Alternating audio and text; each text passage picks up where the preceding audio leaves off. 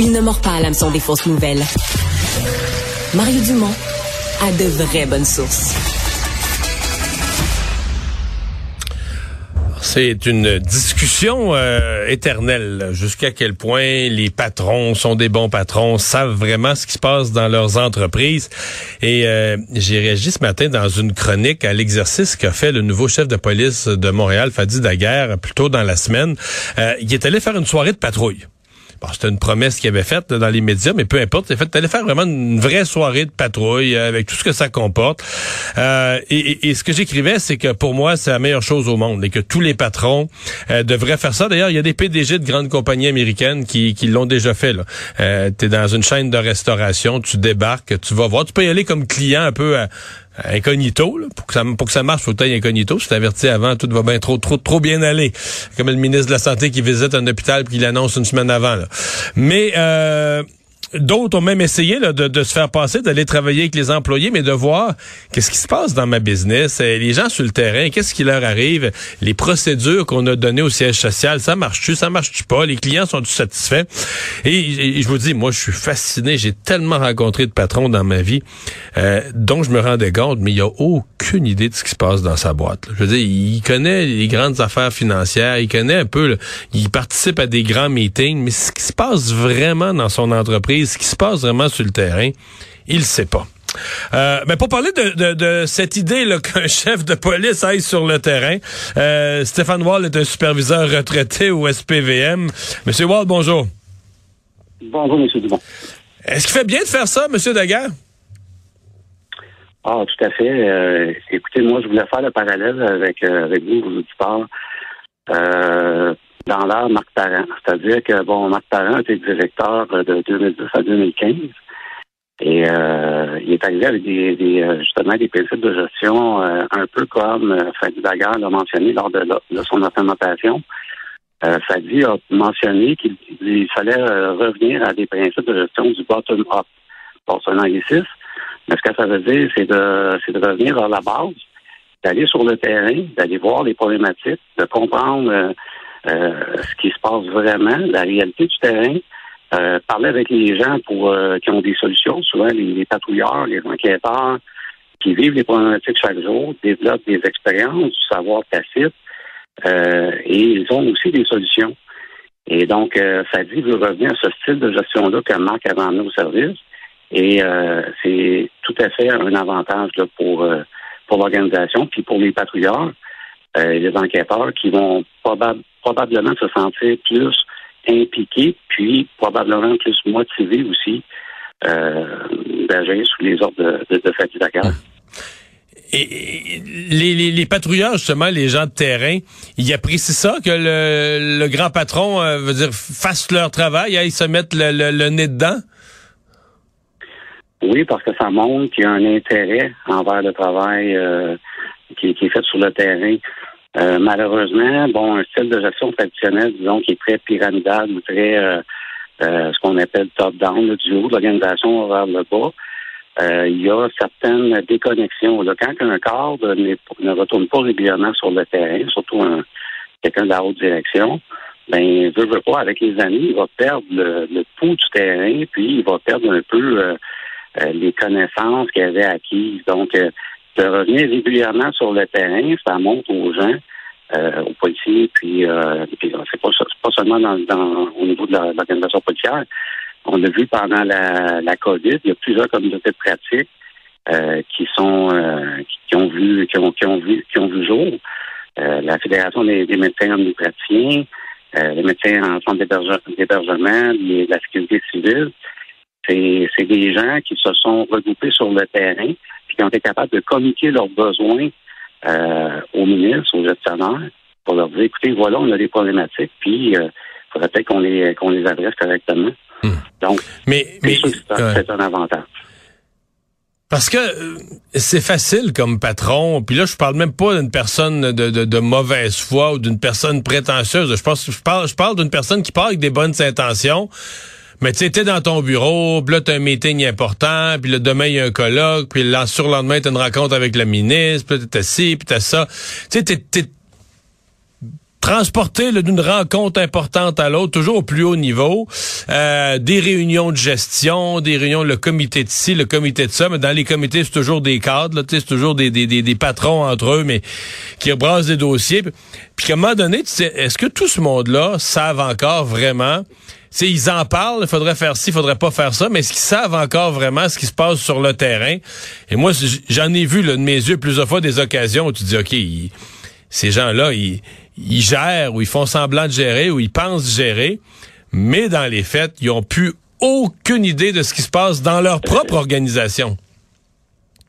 Ben, tout à fait. Euh, écoutez, il y, a, si on parle du, euh, de la gestion traditionnelle, c'est-à-dire du haut de l'organisation vers le bas, euh, les gens vont arriver avec bon des plans d'action.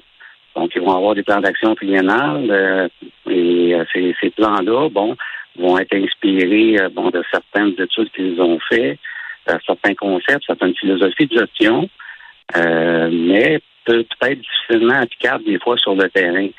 Donc, et en plus, ces, plans d'action-là, étant donné qu'on est dans un système pyramidal, il y a énormément de, d'étages de, gestion entre la, volonté de la direction puis la base.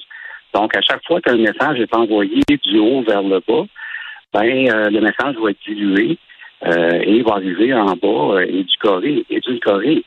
Donc, ça ne sera pas le message que le boss voulait vraiment avoir en haut. Donc, ça, de, ce sens-là, ça perd, ça perd d'efficacité, euh, les, mesures du plan d'action. Puis l'autre côté, ben, si les solutions puis les problématiques sont constatées par les gens de terrain et sont remontées vers le haut de l'organisation directement, avec une structure aplanie, où il y a moins de, de, euh, de degrés ou de d'étages euh, euh, au niveau des, patrons, ben là, le message va être plus direct, puis les gens vont voir que OK, le plan d'action est, adapté à, la situation sur le terrain. Donc, j'ai le goût, moi, au moins écouter, j'ai le goût d'embarquer là-dedans, puis j'ai le goût de je me fais écouter, puis j'ai le goût d'être mobilisé, puis de, de, participer à mon organisation. Donc, c'est sûr que en tout cas, c'est ce, qui semble être le cas. Je pense que ça dit d'ailleurs euh, tente de ramener ce principe de gestion-là pour mobiliser les gens, puis peut-être euh, ainsi éviter l'exode qui, est en train de se produire. Parce que les gens ne se sentent pas concernés, ne se sentent pas supportés par la direction et par euh, les élus à la Ville de Montréal. Donc, ils disent, écoute, moi, on ne me consulte pas, je me sens pas concerné, ben, je vais m'en aller. Je vais aller à un endroit où je vais être apprécié. C'est ça qui se passe actuellement sur le terrain. Je veux vous entendre sur un autre sujet qui va être de, de chaud d'actualité ce soir parce qu'à 18 heures aux États-Unis, on va rendre public les images euh, euh, de ce qui s'est passé à Memphis. Cinq policiers qui sont, sont carrément, là où on se parle, accusés de meurtre euh, pour la mort de, de Tyree Nichols. ça, ça a commencé, mais c'est souvent ça, ça a commencé par une arrestation pour la conduite automobile, mais finalement, le, dans une situation de tension, le jeune homme a été frappé. L'avocat de la famille du, jeune homme de 29 ans parle qu'il aurait été frappé comme une est avec des, matraques à répétition par cinq policiers à la fois. En tout cas, c'est assez pour ceux qui ont ceux vu la scène. Les procureurs ont déposé des accusations euh, de meurtre envers les policiers. Comment on. Il me semble qu'à 5 versus 1, euh, c'est l'idéal quand tu es en surnombre pour faire une arrestation où justement t'as pas besoin de pas besoin de brasser trop, euh, tu prends vite le contrôle de l'individu, non? Ben effectivement, écoutez, moi aussi, oh, c'est sûr que c'est un domaine que, j'affectionne particulièrement. Euh, l'usage judicieux de la force, puis le judicieux est super important. Dans un cas où une personne est en crise euh, ou très violente, bon, ça dépend, est-ce qu'il y a un objet contournant dans les mains, un objet euh, qui pourrait poser des dommages. Bien entendu, on ne s'approchera pas d'une personne qui est armée. Mais une personne qui est en crise, euh, puis que les, bon, disons, les armes intermédiaires ne fonctionnent pas, le, le porte de Cayenne, le bâton télescopique, peut-être le, le taser, ça ne fonctionne pas, ben, il reste toujours le travail en équipe. Le travail en équipe, c'est vraiment cinq, quatre à cinq policiers qui vont euh, aller euh, saisir un individu, tous en même temps, et ils vont euh, vraiment s'occuper de, saisir chacun un membre. Donc, il va y avoir un policier à la tête, un policier à chaque bras, un policier à la taille, et un policier qui va s'occuper, bon, de venir aider les, autres policiers qui sont au sol. Donc, on, sous l'apparence, quand on regarde l'apparence, on dit, oh, il y a cinq policiers qui sont sur l'individu, mais c'est pour limiter le nombre de, de, les, possibles blessures aux suspects en crise ou qui est, agressif et aux policiers. Donc, c'est une façon qui est la plus efficace de contrôler quelqu'un. Et de temps en temps, oui, selon certaines circonstances, il y a des coups qui peuvent être donnés. Mais frapper à coups de bâton successivement euh, pendant 15-20 coups de bâton, si ça ne fonctionne pas pendant les deux, trois premiers coups, ça ne fonctionnera pas le 15e et le 20e. La personne peut être intoxiquée, peut être euh, euh, sous l'effet de stupéfiants. Donc, à un moment donné, ça ne donne rien. Le poivre ne fonctionne pas non plus à 100% Donc, à un moment donné, on va, on va voir les images, on va voir euh, ils ont essayé un travail en équipe. Puis ce qui est important de dire, c'est que les policiers américains, ils ont des centaines de façons, même des milliers de façons d'être formés. Ce n'est pas uniforme la formation des policiers et ce n'est pas euh, conforme euh, à ce qu'on à la manière que les, policiers sont formés au Canada puis au Québec. Donc, il faut faire attention de quand les images vont sortir, de se dire OK, voilà comment les policiers sont formés là-bas. Donc, les policiers de Montréal ou du Québec sont formés pareil. Donc, il y, a un écart important entre les méthodes policières aux États-Unis et les nôtres. Mais vous dites en partant, elles ne sont pas uniformes aux États-Unis. Tout à fait. Il n'y a pas une seule il y a pas une seule manière de former des policiers américains. Il y en a plusieurs centaines. Donc, il peut y avoir des différences. Mais de varger, je, je, prends, je prends ce verbe-là qui est très québécois, mais de varger sur quelqu'un un coup de bâton, on dirait que c'est, je sais pas dans quelle méthode policière ça peut être la, la, bonne approche, ben, en fait, le bâton, c'est une des armes intermédiaires, puis on va l'utiliser dans certaines circonstances. Disons euh, qu'on fait face à quelqu'un qui est armé euh, d'un bâton, euh, qui est, puis qu'on est capable peut-être d'arriver par diversion, par, par surprise, pour lui faire perdre son bâton un coup de bâton, ça va peut-être être efficace. Quelqu'un qui est en position de combat, qui doit affronter les policiers avec les mains levées, euh, qui est, disons, euh, je vais vous donner, un, je ne donnerai pas de nom, mais mettons c'est un boxeur, ben, il n'y a aucun policier qui a avantage à aller faire un combat main, euh, main contre main contre un boxeur. Donc, le bâton, ça peut être une arme intermédiaire qui peut utiliser. On va frapper dans les zones vertes, c'est-à-dire les jambes en, premier. si ça fonctionne pas, on va aller dans les articulations, les coudes, les genoux. Et si ça ne fonctionne pas, s'il y a une attaque physique grave, une agression physique grave contre les policiers, ben là, c'est permis d'utiliser le bâton sur la tête. Il faut que ça soit une agression physique grave. Si quelqu'un essaie de me désarmer, de désarmer mon partenaire, ben ça se peut que j'utilise mon bâton pour euh, mettre fin à la menace. Donc, il y a certaines circonstances qui peuvent être euh, acceptables, mais de, frapper à coups de bâton, ce qu'on ne sait pas, on n'a pas vu les images, mais euh, frapper à coups de bâton pendant 10, 12, 15 répétitions, à cinq. Euh, ben, c'est pas le cas. À cinq policiers, comme je vous dis, qui est privilégié, c'est le travail en équipe. Est-ce que c'est un travail en équipe qui a été fait là-dedans, dans l'intervention? C'est ce qu'on va voir. Puis si c'est un travail en équipe, qui est une technique reconnue et efficace, est-ce que est-ce qu'il y a une violence euh, euh, excessive qui est utilisée? Ce qui semble peut-être être le cas selon les accusations? La question s'était posée la même sur George Floyd je comprends comment dire. Je comprends qu'une personne, faut pas être baveux avec les policiers ou faut pas se tirailler avec les policiers. Mais mettons lui là, je pense que c'était un faux 20 pièces. Mettons moi je suis policier, est-ce qu'il n'y a pas un point où tu te dis OK, mais là on est on va pas tuer quelqu'un pour un faux 20 pièces. Dire l'écart entre ce que c'était au départ ce que c'est en train de devenir, est-ce qu'il n'y a pas un arrêt de l'escalade ou dire à la limite, on va laisser ça se calmer, là, puis euh, on prend son numéro de plaque, on ira l'arrêter chez eux plus tard quand il va être calmé, puis on le fera payer. C'est-à-dire que il y a un point où tu ça n'a pas de bon sens que le, le, d'un point de départ à une escalade verbale qui mène à une escalade physique qui mène à je dis une mort, mais ça pourrait être des blessures graves.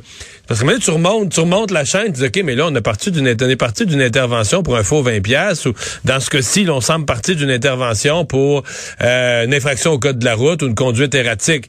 Il y a comme, euh, tu dis, il s'est passé une escalade, on est parti de, de, conduire en cave, puis là, t'es rendu qui est mort.